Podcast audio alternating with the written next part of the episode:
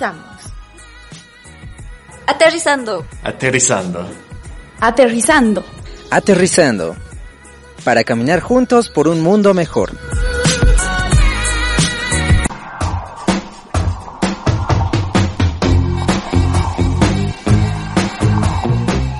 Amigos, bienvenidos a su programa Aterrizando. Hoy en esta nueva entrega queremos comenzar haciéndoles recuerdo de que juntos tenemos que vencer esta pandemia. Así que no se olviden que tienen que siempre salir de sus casas con su barbijo, desinfectarse las manos todo el tiempo y sobre todo respetar esta, esta sana distancia, ¿no? Que ahora así se la conoce, esta sana distancia.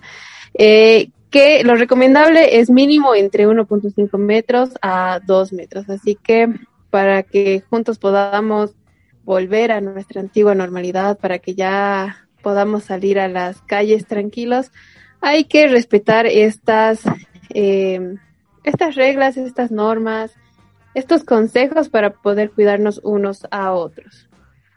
Ahora sí, para ir comenzando el programa, Permítanme presentarle a Dani Valderrama. Bienvenida Dani, gracias por acompañarnos hoy. Muchas gracias Sara y bueno, nuevamente a toda nuestra audiencia, muchas gracias por escucharnos una semana más. Eh, bueno, estamos acá para darles a conocer una temática ambiental en todo este repertorio que hemos estado tocando, ¿no? De qué son los compromisos climáticos, las contribuciones determinadas a nivel nacional. Y justo en esta semana tenemos una invitada que nos va a estar hablando acerca de lo que son los derechos humanos y los pueblos indígenas. Y bueno, igual ya vamos a estar enterándonos más adelante acerca de estas temáticas. Exacto, como ya lo iba adelantando Dani, esta semana vamos a estar hablando sobre derechos humanos pueblos indígenas y su relación con los CDNs o NDCs. Y bueno, para eso, eh, como invitada del día de hoy, nos acompaña Mónica Cuba. Bienvenida, Mónica. Hola Sara, hola Dani, muchas gracias eh, por la invitación. Este, gracias a la, a la fundación también y bueno, obviamente al programa, a, todos a todos quienes están detrás y a todos quienes escuchan. Es un reto para mí estar aquí, pero feliz también eh, de poder eh, acompañarles. Gracias a ti, Mónica, por habernos dado un poquito de tu tiempo para poder explicar este tema. Y bueno, siempre nos gusta empezar los programas conociendo a los invitados. Así que cuéntanos un poco sobre ti, Mónica. Sí, bueno, eh, a ver, les cuento, soy comunicadora social, este, apasionada por los viajes, las personas, eh, me he especializado en comunicación para el desarrollo, eh, soy parte del equipo de Practical Action o Soluciones Prácticas hace ya como 10 años. Eh, sin embargo, tengo una experiencia trabajando en el área de desarrollo de más de 15 años, ¿no? Eh, desde el conjunto de estos equipos eh, hemos podido trabajar con diferentes poblaciones y sectores en Bolivia implementando proyectos, bueno, sobre todo desde, desde, digamos, Practical Action, que es mi experiencia más amplia y, digamos, la más eh, rica, digamos, por el tiempo justo en el que, que llevo trabajando en la institución, en agricultura, bosques, eh, bosques y mercados, resiliencia y cambio climático, energía, agua, saneamiento, ¿no? Y ahí eh, mi experiencia también con eh, alta experiencia con poblaciones eh, indígenas o la que o la mayor experiencia, por decirlo de alguna forma. Eh, ¿Qué más les puedo contar? Bueno, este, eso, digamos así, en, en términos eh, profesionales y bueno, así en términos eh, personales eh, eh, estoy aprendiendo, digamos, estoy, este, soy un aprendiz de, de, de, de feminismo, ¿no? Este, eh, construyendo mis propios procesos y eh, aprendiendo de, de, de los procesos de otras mujeres y personas que, que, que, que, me están apoyando en esto, ¿no? Y que se relaciona también con el trabajo que quiero hacer con eh, las poblaciones con las que puedo compartir en campo. Qué lindo escuchar eso, Mónica. Bueno, al final, al fin y al cabo, no todos somos aprendices de, de, todo esto, ¿no? De todos los intereses que tenemos, de todas las cosas, de esas metas que queremos cumplir, ¿no? Eh, bueno, nos estabas comentando que eh, una de las mayores experiencias que tienes son con estos pueblos indígenas, con las poblaciones, perdón, indígenas, eh, pero ya para adentrarnos en los temas, ¿no? Igual para que la gente pueda conocer estas diferenciaciones que hay, eh, hablando de estos pueblitos que viven en los sectores de nuestro país.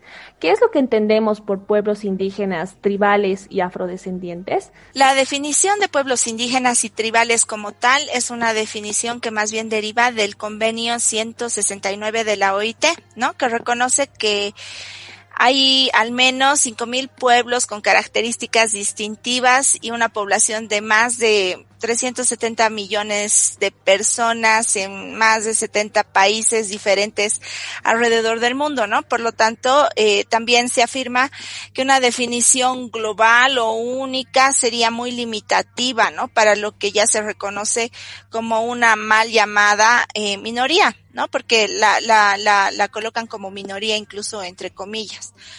Ahora bien, sí existen elementos eh, que los caracterizan. Por ejemplo, los pueblos tribales eh, incluyen, por ejemplo, una estructura propia, es decir, que existen condiciones económicas, culturales, de organización social y formas de vida que, que los llegan a distinguir de otros segmentos de la población nacional en los espacios, digamos, nacionales. Por ejemplo, lo que se llaman medios de vida eh, o el idioma.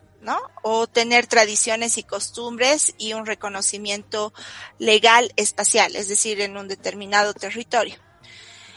Eh, y por el otro lado, también los pueblos indígenas tienen algunos elementos eh, característicos, ¿no? Por ejemplo, una continuidad histórica, es decir, que eh, existen antes de una conquista o de un proceso de colonización que mm, también que tienen una conexión territorial, es decir, que sus ancestros o antepasados habitaban el país o, la región, ¿no? Y, y en, en, en, Latinoamérica es muy fácil hacer esa conexión, por ejemplo, entre, entre quechuas, incluso eh, tacanas, ¿no? Eh, mm, guaraníes, ¿no? Más hacia el sur. Eh, y también las instituciones políticas, culturales, económicas, eh, sociales son distintivas, ¿no? Este, porque tienen o retienen algunas o todas sus instituciones propias, ¿no? Los famosos caciques, los ayus, las marcas y todas eh, estas estructuras eh, organizativas que tienen un, una denotación política cultural bastante fuerte, ¿no?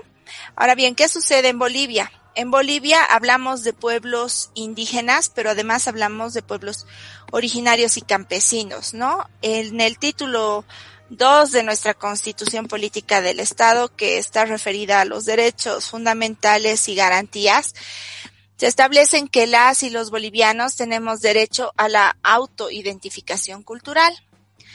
Eh, yo he buscado una especialista del área jurídica, eh, la doctora Villegas, y ella indica que se pronuncia así, lo que inicialmente era un criterio para la aplicación de esos instrumentos, pero que ahora desde, bueno, desde la promulgación de la nueva constitución política es un derecho, ¿no? Y en este sentido, en el artículo 30, que es bastante importante para todo lo que es el entender de los pueblos indígenas, se define nación y pueblo indígena originario campesino a toda la colectividad humana y voy a, voy a citarlo así, que comparta una identidad cultural, una, un idioma, la tradición histórica, justo lo que veíamos, ¿no? La continuidad histórica, las instituciones, el territorio, la, la cosmovisión.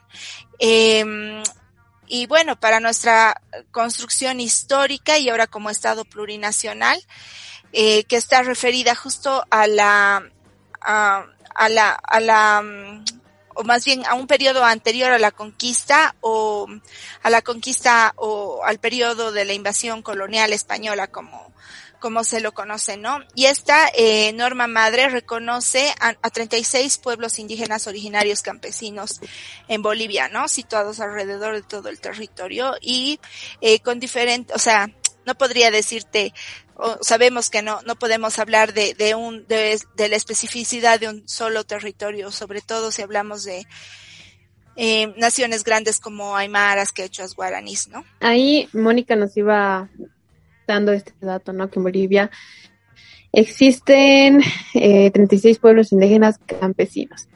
Y bueno, eh, todos sabemos, ¿no? Que Bolivia es un país eh, multicultural, pluricultural, eh, haciendo referencia a esto, que, que tenemos varias culturas en nuestro territorio.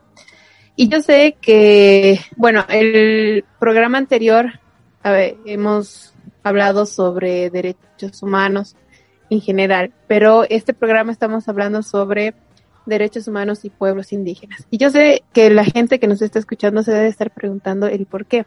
Entonces, Mónica, ¿por qué es importante hablar sobre derechos humanos y pueblos indígenas en relación al medio ambiente?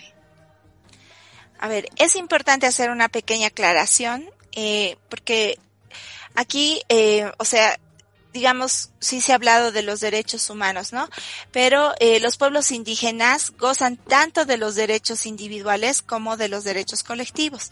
O sea, cuando hemos hablado de derechos humanos, sabemos que existe como que eh, tres generaciones de derechos, ¿no? Te hablan de la primera generación, que son los civiles, los políticos, la segunda generación, que son los sociales, económicos y culturales, y la tercera generación, que son los colectivos, y en esa, en esa colectividad se sitúan los pueblos indígenas. Pero eh, como, eh, como derechos colectivos, eh, también, eh, o sea, me refiero a que los pueblos indígenas también gozan de los derechos, de los primeros derechos, ¿no? De los individuales, porque también eh, eh, tienen derechos eh, civiles y políticos y también tienen derechos económicos, sociales, eh, y culturales, ¿no? Es decir, antes de ser colectivos, eh, todos somos humanos, ¿no? Entonces, por lo tanto, como nos identifiquemos, autodeterminemos, autonominemos, no excluye que somos personas con derechos humanos que están entrelazados con la base de otro tipo de derechos que están reconocidos, eh, ya sea dentro de la Carta de los Derechos Humanos, que son internacionales, o las constituciones, que son como las normas supremas a nivel de, los estados, y de ahí en, la, en las normas ya que se derivan de estas, ¿no? Entonces, en el capítulo segundo, al establecer expresamente los principios y valores del Estado, y estoy hablando de, de nuestra constitución, el artículo 8 declara que eh, nuestro Estado, este que tú dices, eh, que bien dices que es plurinacional, ¿no? Eh, asume y promueve como principio ético y moral de la sociedad plural eh, un modelo, eh, por ejemplo, se habla del, del, modelo Sumacamaña, del vivir bien, se habla del Imimararey, Maraey, que es la tierra sin mal, entre otras cosas, y que, sus, y que se sustenta en varios principios y valores que justamente rescatan eh, las diferentes tradiciones y cosmovisiones que se basan en el conocimiento de estos pueblos. Justamente la constitución, siguiendo eh, ahorita así un ensayo que he leído de Alan Vargas del 2012 señala que eh, como funciones del Estado está el poder de eh, garantizar el bienestar y el desarrollo y la seguridad y la protección de las personas, de las naciones y de los pueblos, hablando específicamente de los pueblos indígenas y las comunidades y de fomentar justamente este respeto mutuo y el diálogo intracultural, intercultural y plurilingüe, ¿no? Además de, entre otras cosas, garantizar el cumplimiento de los principios, valores, derechos reconocidos y consagrados por la Constitución, promover su um, aprovechamiento responsable y planificado de los recursos naturales, ya que está así súper subrayado y es importante. Bueno, y habla de procesos de eh, industrialización, perdón, a partir eh, del desarrollo y fortalecimiento de la base productiva en sus diferentes dimensiones y niveles, bueno, entre otras cosas, eh, basándose en, en, una mirada o en un enfoque eh, sostenible, ¿no? Si consideramos todo esto y seguro muchos eh, aspectos eh, que otros expertos podrían aclararnos con más finura e hilado sobre los pueblos indígenas, así en lo global, eh, pero también eh, en específico gozan del derecho de vivir en un medio ambiente sano, con manejo y aprovecho, o sea, gozan de, del, del, del derecho de vivir en un medio ambiente sano con el manejo y aprovechamiento adecuado de los ecosistemas, ¿no? Aspecto que de desde nuestra nueva constitución se encuentra reconocido justamente en este artículo 30 que les decía, en el párrafo 2 y en el numeral 10, ¿no? Y que se pone en manifiesto y, y, y, que más bien resalte el derecho justo al medio ambiente como eh, un derecho colectivo. ¿No? Entonces, es tan específico y se relaciona con esta colectividad que habla de los derechos humanos, o sea, que, que, se relaciona con los derechos humanos, pero que se interrelaciona con los derechos de primera generación, que son los civiles y políticos, y de segunda generación, que son los económicos, sociales y culturales. Porque eh, si bien eh, o sea, hablas de un medio ambiente, no puede estar desconectado de, de, de los otros, ¿no? Porque estás hablando de un eh, contexto eh, en el cual eh, se desarrolla todo un sistema de medios de vida eh, con eh, diferentes, digamos, eh, bueno, se le dicen capitales, ¿no? Que, que tiene que ver con las infraestructuras productivas y, y, varios temas que eh, hacen a la vida de, de, de estos pueblos indígenas, ¿no? Bueno, Mónica, nos estabas mencionando algo bastante peculiar, esto de que el medio ambiente no se puede desconectar de otros, ¿no? Y también esta, esta relación que tienen los, las poblaciones indígenas con estos, estos modelos de, que, que ibas mencionando, el modelo del vivir bien, el, el modelo de la tierra sin mal, o sea, relaciones que tienen con la naturaleza. Y bueno, y justo en los anteriores programas hemos estado hablando acerca de los compromisos climáticos, este tema de el cambio climático que igual es importante para todos nosotros, que también no deberíamos desconectarnos, no que deberíamos más bien tratar de luchar contra este tema. Eh, ya relacionándolo con este tema de los pueblos indígenas, eh, Mónica, aquí te preguntamos, ¿cuál crees que es la percepción del cambio climático en los pueblos indígenas? Ay, chicas, tómanse un cafecito. eh, creo que aquí, desde la diversidad que mencionábamos en un principio y desde la individualidad eh, de cada uno de, los pueblos, digamos, podríamos hablar muchísimo, pero muchísimo, ¿no? En nuestra experiencia y en, la personal, digamos, porque voy a hablar desde lo personal, puedo referirme a ella con gratitud eh, desde lo local, ¿no? Puedo hablar primero de los conocimientos tradicionales, culturales, ambientales, espirituales, ¿no? Una relación que nosotros desde otra estructura de aprendizaje y con toda la intención de diálogo, entendiendo diálogo como la apertura de escuchar y aprender del otro o de la otra persona para construir una comunicación, digamos, podríamos entender, eh, no sé si más bien podríamos entender tanta riqueza, ¿no? Eh, eh, es una tradición oral, es estructura organizativa, como dije, es, eh, es un entender y una comprensión espiritual que se vincula a procesos como eh, el diálogo con los espíritus, ¿no? De las cosas, de las plantas, de los animales, de los cerros, de las nubes, de las deidades, eh, saber leer todo esto eh, y, e interpretarlo con la realidad y el momento con el que están viviendo. Y eso nosotros de alguna forma lo denominamos desde, digamos, la ciencia o el conocimiento, eh, este científico que nos atribuimos como bioindicadores, ¿no? Que funcionan como sistemas y ya lo estoy aplicando un poco a lo que nosotros eh, desde mi institución hacemos como sistemas eh, tradicionales de alerta temprana y que ellos saben que eh, eh, estos eh, estos bioindicadores o sea les avisan que que el clima está cambiando no y en sus propios procesos entienden y adaptan entonces son eh, poblaciones resilientes eh, que, que, que, que se dinamizan para poder seguir sus procesos eh, humanos, ¿no? Sociales, culturales, económicos, justamente todo esto que estamos diciendo que está relacionado con el tema ambiental para eh, perdurar, ¿no? Para perdurar en la historia y, y, y, todo lo que hemos estado hablando antes, eh, de alguna forma conecta, ¿no? Y tiene una, una relación. Les hablo, por ejemplo, de experiencias como setenes que nos hablan de que la flor de mayo y su florecimiento, si no es en determinada fecha, eh, eh, eh, anuncia que no va a haber lluvias, ¿no? O de tacanas que seguían por el movimiento de las poblaciones de eh, peces para conocer sobre eh, procesos de inundaciones, ¿no? O de los camanas en el altiplano, que bueno, son estos, eh, son aymaras, pero son autoridades, ¿no?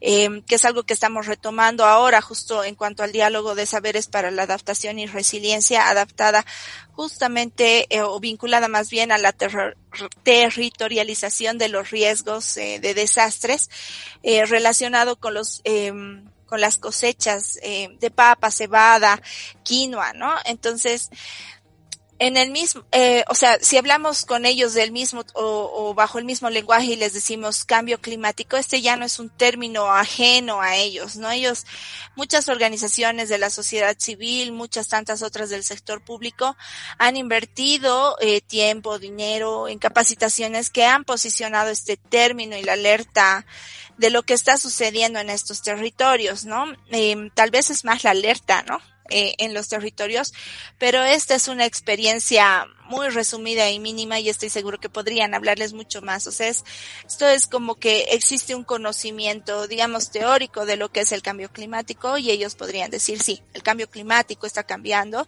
pero lo pueden expresar desde sus conocimientos tradicionales, espirituales y también desde los mismos procesos que ellos están aprendiendo y también conocimientos, eh, o sea, y volvemos a utilizar este término, ¿no? De los diálogos eh, de saberes, porque eh, existen poblaciones que ya eh, adaptan nuevas tecnologías de información y comunicación, ¿no? A partir del uso de celulares y empiezan a hacer registro de lo que está pasando y, te pueden hablar sobre incluso ya variabilidad clima y cosas así, ¿no? Es como, es bastante impresionante lo que está sucediendo. Entonces, sí, ellos, ellos eh, perciben el cambio climático, ¿no? Y lo reconocen de una forma distinta eh, a, nosotros, pero eh, que, que, que, puede ser eh, dialogada también con, con nosotros, digamos. Y no, no hablo de dos poblaciones diferentes, sino hablo de saberes diferentes.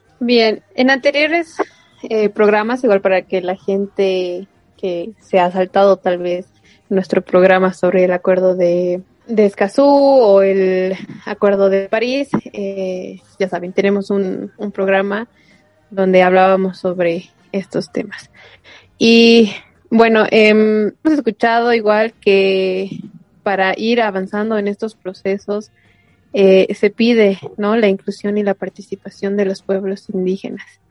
Eh, y aquí, Mónica, te preguntamos por qué la inclusión de los derechos de los pueblos indígenas es fundamental para alcanzar las metas que los países se han, se han trazado en el Acuerdo de París? Primero creo que es un deber, ¿no? Es una garantía eh, de los derechos humanos, es un es una garantía de los estados en realidad que rige a nivel internacional y que se vincula, como hemos visto, o que debería vincularse, como hemos visto, con las normas a nivel nacional, pero eh, bueno, desde la constitución política del Estado y luego con la normativa nacional con incidencia en los diferentes niveles eh, territoriales. Pero eh, está además relacionado con un proceso de gobernanza que tiene que ver con la legitimidad, la voz, la participación sobre un tema en el que, bueno, con lo como he hablado antes, este, pueden hablar y aportar con autoridad, ¿no? Eh, desde sus territorios, desde espacios que eh, quienes sobre todo están eh, inmersos en la, digamos, eh, en, en, la construcción de estas metas, no necesariamente conocen así a cabalidad como estas personas, ¿no? Entonces, pero además, eh, esto puede pasar sobre todo en Bolivia, donde tenemos muy buenas experiencias y metodologías que se han desarrollado a, a, este nivel y me refiero a trabajos realizados con pueblos indígenas, ¿no? O sea, eh, este ha sido uno de los cambios eh, positivos eh, y de inclusión que, que, bueno, que se han logrado y que deberían aprovecharse para esto, ¿no? En un encuentro virtual que también estuve realiza, eh, revisando, realizado por la asociación, espérame, Ambiente y Sociedad y Conectas, a propósito justamente de la actualización de estos compromisos climáticos, hubo una conclusión de que no es posible cumplir con las metas eh, planteadas si no se implementan con un enfoque de derechos humanos. Y obviamente es lógico porque no vamos a eh, decir excluir, pero si no considera sectores tan importantes y que además eh, se conocen o que hemos dicho que son mayoritarios, o sea, estas alternativas quedan en, en opciones, digámoslo entre comillas, de escritorio, ¿no? Estaríamos repitiendo modelos de manual que sabemos no están funcionando y que incluso pueden estar causando mayores vulnerabilidades en contra de las metas que están trazadas y los indicadores comprometidos y en contra de las urgencias que ya sabemos están establecidas, ¿no? Estamos contra el reloj. Como resultado, obviamente tendríamos mayores dificultades para problemas estructurales eh, o más bien para, para problemas prácticos como acceso a agua, ¿no? Eh, comunidades vulnerables a eventos adversos, sistemas agrícolas menos diversos y eficientes para disponibilidad de alimentos, eh, ¿no? Eh, mayores procesos de migración que ya son así como ya van ligados a, a, a, problemas estructurales, porque estamos ya hablando de, de, de, de procesos eh, no sé, pues políticos, de acceso a territorios, de eh, participación, de, ¿no? De derechos y así una bola de nieve que en su centro normalmente tiene a comunidades aisladas que por lo general son estos pueblos indígenas que manejan la información que eh, nosotros necesitamos para, eh, para actualizar la, la, o sea, que sería importante tener en cuenta para actualizar estas metas, ¿no? O sea, esto desde, desde mi posición. Bien amigos, permítanos hacer un pequeño corte en la temática de hoy para decirles o mencionarles nuestras redes sociales. Ya saben que pueden encontrarnos vía Facebook como Aterrizando y también a través de la página de Facebook de la Fundación Gallapacha. La Fundación también cuenta con una página en Instagram por si a ti eh, o a tu familia, por ejemplo, les gusta utilizar más el Instagram. De igual forma, queremos aprovechar a mencionar eh, esta página de, de nuestra invitada. En, en, esta página ustedes también van a poder buscar más eh, sobre la temática del día de hoy. Así que no duden en buscar a Practical Action Bolivia. Mónica, retomando los puntos que estabas mencionando anteriormente con este tema del diálogo de saberes que nos pueden aportar las poblaciones indígenas según estas, estos conocimientos tradicionales y espirituales que tienen, ¿no? Estas, esta conexión que tienen con la naturaleza. Eh, además que mencionabas que los derechos humanos son importantes en la construcción de estos compromisos climáticos y que estas mismas poblaciones indígenas pueden aportar con una información que, bueno, no todos vemos, ¿no? Porque como estabas mencionando esto de los saberes, eh, sus, sus diálogos de saber, como ibas mencionando, esta, esta percepción que ellos tienen es muy distinta a la nuestra, ¿no? Porque ellos, eh, según a sus tradiciones y a sus costumbres, eh, pueden conocer cosas que no, nosotros no estamos viendo y esa información puede ser valiosa en la construcción de estos, de estas contribuciones determinadas a nivel nacional. Y bueno, partiendo de eso, aquí te preguntamos, eh, ¿Cómo crees que se puede concertar la apertura a la construcción de estos compromisos en conjunto a las, a los, a las poblaciones indígenas? Sí, gracias, Ani. Justo así, en todo lo que acabas de mencionar, eh, me han venido varias imágenes de, del trabajo que hemos venido realizando y una de ellas que es importante igual mencionar y que eh, quiero, digamos, acotar, es que además eh, algo que ellos conocen y nosotros digamos, no tenemos la fortuna de conocer también, al menos así también, es su territorio, ¿no? Este, incluso, eh, en este diálogo de saberes que tú mencionas cuando nosotros podemos eh, digamos, llevar tecnologías eh, como los sistemas de información georreferencial y trabajar con mapas con estas personas eh, y tener eh, la disponibilidad de trabajar tanto con hombres como mujeres, podemos realmente saber eh, la riqueza de conocimientos que tienen en cuanto a cómo reconocen ellos el territorio en, en, en, niveles espaciales, ¿no? Y cómo eh, pueden ubicar fuentes de agua o cómo pueden, ¿no? O sea, es eh, realmente, o sea, es, un conocimiento que, que sí es espiritual, que sí es de conexión con, con, con las plantas, con los bioindicadores, pero también es ese conocimiento así de, de casi científico, ¿no? De decir, ah, sí, en este punto que tú estás marcando con rojo está, ¿no? Un, un, ojo de agua, ¿no? Porque yo camino por ahí, pastoreo por ahí, en el caso de las mujeres que caminan tanto y buscan estos ojos de agua, ¿no? Pero volviendo un poco a tu pregunta, que quería dejarlo así porque en lo que hablabas me, me vino esa imagen tan linda, es justamente eh, eh, que como dije antes, no existen muchas metodologías que han funcionado y que sabemos que han funcionado en diferentes sectores. Este, si revisamos eh, lo que ha hecho el, el, sector público, por ejemplo, ¿no? En temas de salud y cómo han eh, trabajado eh, con diferentes organizaciones, eh, con diferentes poblaciones indígenas, cómo han llegado a estos sectores. O sea, son metodologías que han funcionado para estos sectores o si recuperamos em, la experiencia de varias organizaciones de la sociedad civil, varias instituciones que están ahora trabajando conjuntamente, digamos, eh, que han funcionado en diferentes áreas, que ya han sido probadas con éxitos por diferentes actores, o sea, eh, y que han trabajado en estos territorios y poblaciones y además que tienen llegada, ¿no? Que no necesariamente es como que ahora la inversión de un recurso muy fuerte extra porque se encuentran en territorio, creo yo, sin ampliar mucho, eh, estos modelos han sido eficientes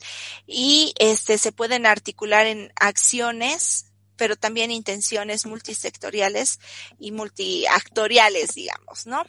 Entonces, eh, para mí eh, es, se trata de generar modelos de construcción desde lo local, que es fundamental, Em, eh, que es lo que se está haciendo desde diferentes espacios como los que estamos construyendo conjuntamente, eh, que se están articulando desde la sociedad civil en una lógica de complementar y, sumar, que es fundamental, eh, y también em, de, desde el, digamos, el sector público, ¿no? De, generar esta apertura y de buscar en estos otros espacios que tal vez no son del sector referido a, digamos, a, a, la planificación, eh, de estos compromisos climáticos como tal, o sea, que tienen, que están vinculados, pero que han funcionado en cuanto a metodologías y dinámicas, ¿no?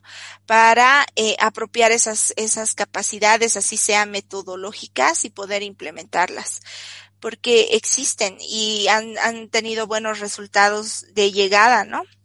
Entonces, eh, y tienen presencia y, y tenemos presencia en territorio. Entonces, si hubiese una metodología que no necesita ser planeada desde cero, sino innovarse, ¿no? Es decir, eh, tomar el modelo y adaptarse para gestionar el, en, en, el tiempo pronto, porque ya estamos igual otra vez atrasados, ¿no? Eh, pero eh, podría, podría funcionar, ¿no? Entonces, eh, existe, eh, yo creo que existe la, la apertura más bien de conectar a la construcción de los compromisos climáticos. La cosa es conectar, como les decía, esta articulación, pero también la intención. Es importante, ¿no? Recalcar esta, esta forma diferente que ellos tienen de ver al mundo y, y lo que nos pueden enseñar a nosotros, ¿no?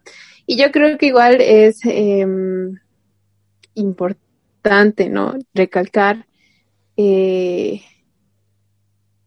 la participación y, y, en especial lo que, eh, lo voy a decir así, la, la voz que ellos tienen, porque, bueno, nosotros tenemos diferentes perspectivas, ellos tienen diferentes perspectivas y eh, bueno, yo creo que así, juntando ambas o ambas y diferentes perspectivas, se puede eh, lograr grandes cambios.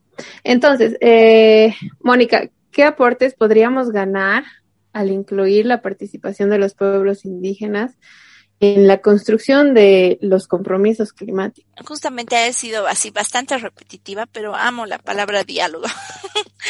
de verdad, es que, y puede ser por mi formación en comunicación y por, digamos, el, ¿no? El tema de, o la, digamos, lo incisivo que ha sido uno de mis catedráticos favoritos en, el tema de, de de comunicación para el desarrollo, ¿no? Entonces, eh, justo esta palabra de diálogo, de construcción, de, de, de saberes, de, de, escuchar al otro entendiendo que el otro tiene conocimientos, tiene una historia, tiene un contexto, ¿no? Y, y como, eh, escuchaba también recientemente, bueno, en diciembre a otra persona decir, ¿no? De, de, eh, de tener esta capacidad de comunicabilidad, ¿no? De, de escuchar al otro para entender, para construir. Eh, creo que eso es importante, ¿no? Es justo eso, el diálogo de saberes eh, y la información que recibimos desde los diferentes espacios donde nos formamos. Eh, como les decía, ahorita es limitada, ¿no? Yo puedo decirte que llevo, o sea, estos años, ¿no? Más de 15 años trabajando en el sector de desarrollo, uh, obviamente desde diferentes instituciones, y aún así eh, no considero tener la autoridad, y actualmente mi equipo yo sé que no considera eh, o sea, el equipo en el que trabajo no considera tener esta autoridad de, no creemos tener la autoridad para poder hablar sobre la riqueza que nos aporta el trabajo conjunto que hacemos con las comunidades, ¿no?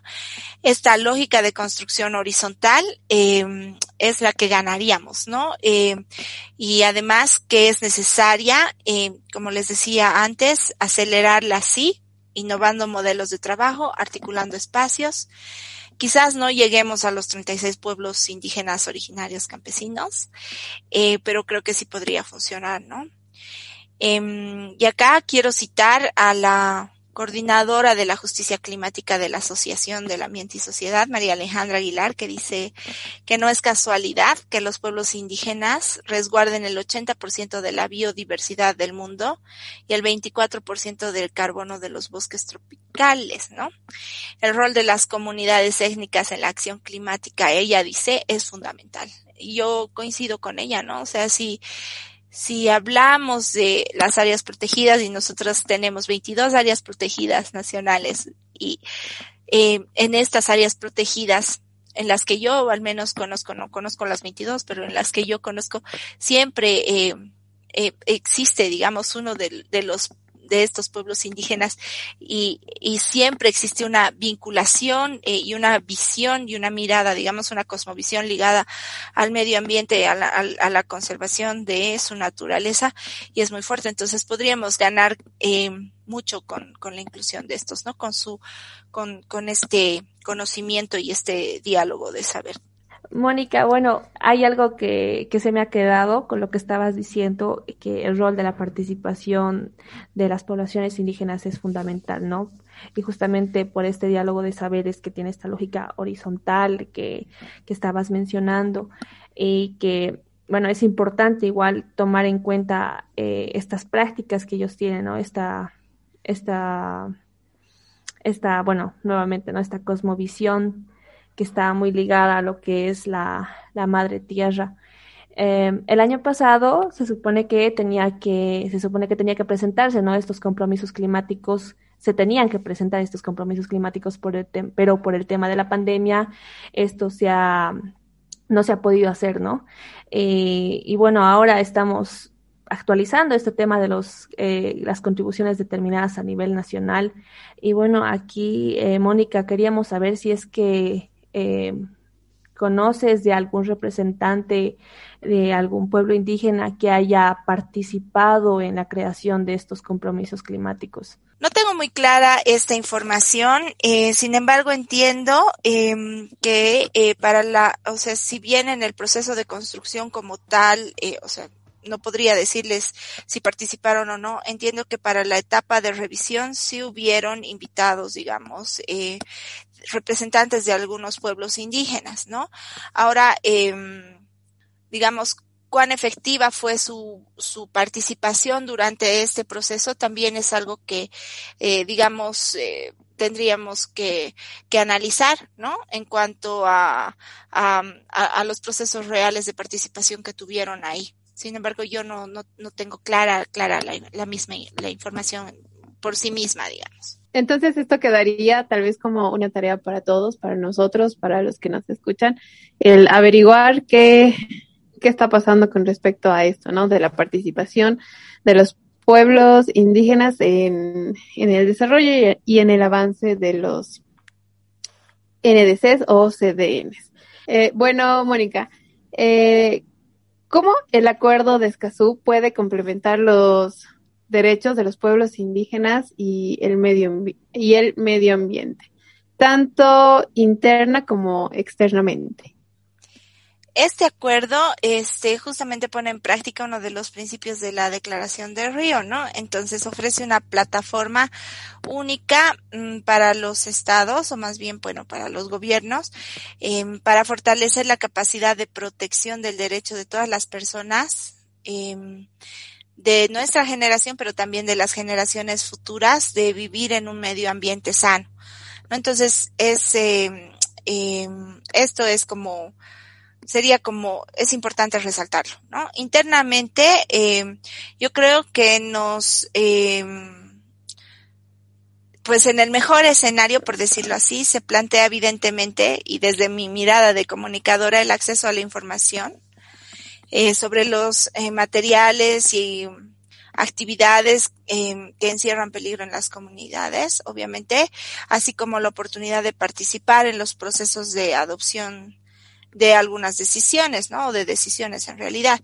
Esto está acompañado de, de, de, de, los procesos o en, en, en, el mejor de los escenarios está acompañado de procesos de sensibilización que permiten estos resultados decisorios finales sobre eh, espacios eh, y recursos pertinentes y reconocidos, ¿no?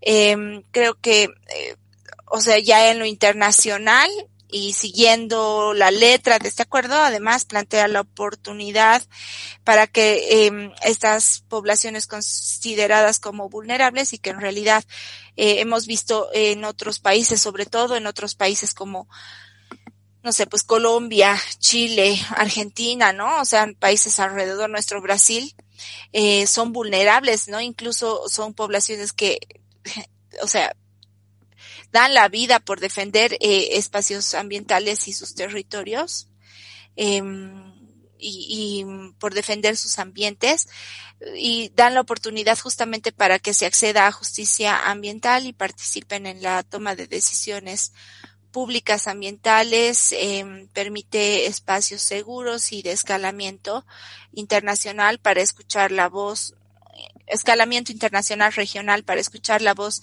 de los afectados por defender estos derechos de tercera generación o colectivos, ¿no? Bueno, Mónica, ya nos estabas comentando, ¿no? De algunos eh, aspectos que, que involucran, ¿no? Estos temas de, de protección y además de, del, cumplimiento de estos derechos humanos en las poblaciones indígenas. Y bueno, ya para finalizar la entrevista, eh, ¿Qué retos crees que tienen los pueblos indígenas sobre sus derechos ambientales como, como sociedades que tienen una alta conexión con la naturaleza? Eh, este es un tema importante y creo que existen varios retos aún relacionados eh, y que, eh, o sea, como les decía, ¿no? Que están relacionados con otros derechos que todavía en países como el nuestro siguen en construcción. Sabemos que nuestra historia ha sido excluyente, en especial con estos pueblos, ¿no? Con los pueblos indígenas, y pese a toda la riqueza que existen en ellos, eh, quienes tenemos la dicha de poder visitar sus territorios, ¿no? Y, o sea, de ser acogidos, recibidos por ellos, existen condiciones eh, necesarias que todavía se deben trabajar, ¿no? eh, y todo es sobre la marcha y a la par, ¿no? Estamos hablando de salud, sanidad, acceso a agua, infraestructuras productivas adecuadas y contextualizadas cultural y ambientalmente, ¿no? Resguardo eh, de los de estos, justamente de estos derechos. Eh, pero si ya hablamos de, de retos, digamos, relacionados eh, con, con el entorno, estamos hablando de, ya de, de, también de información para mí, y del conocimiento de estos derechos, ¿no? Que serían para mí los principales retos del acceso a información eh, y del conocimiento de estos derechos. Hay muchas veces que, eh, hay muchas veces que tú escuchas voces, ¿no? De, de, de mm, eh, representantes indígenas y son voces muy potentes, muy fuertes, este, muy enfocadas, muy preparadas, pero detrás eh, los ecos no son suficientes, ¿no? Es como falta todavía fuerza y es porque la mayoría de la gente eh, atrás todavía está eh, o sea, todavía no está, no tiene la información, no conoce estos derechos, quizás este no los llega a entender porque sí entiende que es cambio climático, pero este eh, tal vez entiende su derecho colectivo, ¿no? Y no, no entiende los derechos de primera y segunda generación. Entonces sí creo que existe eh, todavía un alto camino por recorrer en esto, ¿no? O sea, eh, pese a los esfuerzos que se han realizado desde lo público y desde lo privado. Bien, amigos, eh, lamentablemente el tiempo es corto y bueno, ya al final de, de esta entrevista. Primero, ¿no? Eh, recalcar o más bien eh, hacer una pequeña opinión que algo que mencionaba Mónica lo relacionaba mucho con algo que Danae nos comentaba en, en un programa anterior y aquí les vuelvo a repetir de que pueden encontrar la entrevista con Danae si entran y buscan en nuestra lista de reproducción en Spotify. Y bueno, volviendo a la pequeña opinión que quería comentarles es que Danae igual nos, nos decía esa vez en la entrevista que gran parte del el problema en esto del tema de, medio ambiente tiene que ver eh, con esto del acceso a la información, ¿no? Por ejemplo, Danae nos comentaba que eh, muchos de los materiales que se creaban, mucho de lo que se avanzaba se hacía en, en inglés y no se traducía, por ejemplo, al español. Entonces aquí les dejo como esta, este pinchacito para que vayan pensando y analizando en, la importancia, ¿no? Del acceso a la información. Y bueno, ahora sí, para ir finalizando el programa, agradecer a Mónica Cuba por acompañarnos el día de hoy, pero sobre todo por guiarnos en esto de, del tema de derechos humanos y pueblos indígenas y CDNs. Muchas gracias, Mónica, por acompañarnos el día de hoy. A ustedes las gracias. Para mí ha sido eh, reafirmar eh, algunos conocimientos, aprender muchos otros. Y, y sí, lo que tú dices es eh, totalmente cierto, ¿no? Porque si bien es del inglés al español, también es del español al quechua, al aymara, ¿no? Hay poblaciones así que todavía no, no, eh, no hablan el, el, el, español como tal, que prefieren que les hables en, en, en, su idioma y están en su derecho, ¿no? Al final es un derecho y, y esta información no está clara tampoco eh, en esto, pese a que hay, hay material en estos idiomas, ¿no? Muchísimas gracias, chicas. Para mí, de verdad, de nuevo, ha sido un, un, un otro viaje de aprendizaje. Les agradezco. A ti las gracias, Mónica. Gracias por darnos tu tiempo, igual por hacernos conocer un poco más acerca de esto, de los derechos humanos y los pueblos indígenas. Ya, bueno, hemos mega confirmado que este tema del acceso a la información es bastante importante para todos nosotros, ya sea desde las áreas digitales como desde eh, ciertas poblaciones que están lejos, ¿no? De las áreas urbanas, pero igual nosotros debemos conocer qué es lo que está pasando con todos nosotros, eh, debemos conocer qué es, cuáles son los retos que las poblaciones indígenas están, están sufriendo, no están pasando para, eh, para el cumplimiento de sus derechos humanos y sus derechos ambientales, ¿no? Hoy hemos aprendido un nuevo tema. Eh, muchas gracias, Mónica, por darnos toda esta información que igual es nueva para todos nosotros y bueno, hemos aprendido algo más, ¿no? Exacto, como lo decía Dani, una información bastante nutritiva. Igual agradecerte, Dani, por acompañarnos el día de hoy en locución. Y bueno, amigos, antes de terminar el programa, ya saben, no nos vamos sin antes volverles a recomendar que tienen que salir de su casa con su barbijo, desinfectarse las manos cada vez que puedan y sobre todo respetar la la distancia, ¿no? Ya saben que es mínimo un metro y medio. a dos metros. Así juntos podremos eh, combatir esta pandemia y pronto, pronto, esperemos que sí, pronto podamos a salir tranquilos a las calles. Soy Sara Paulina Camacho Castillo y fue un gusto haber entrado a su casa, a su auto o desde donde nos esté escuchando. Este fue su programa Aterrizando, Caminando Juntos por un Mundo Mejor. Nos encontramos en un siguiente podcast.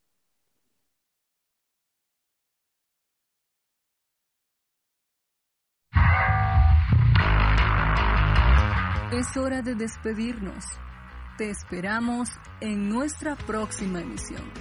Aterrizando, caminando juntos por un mundo mejor.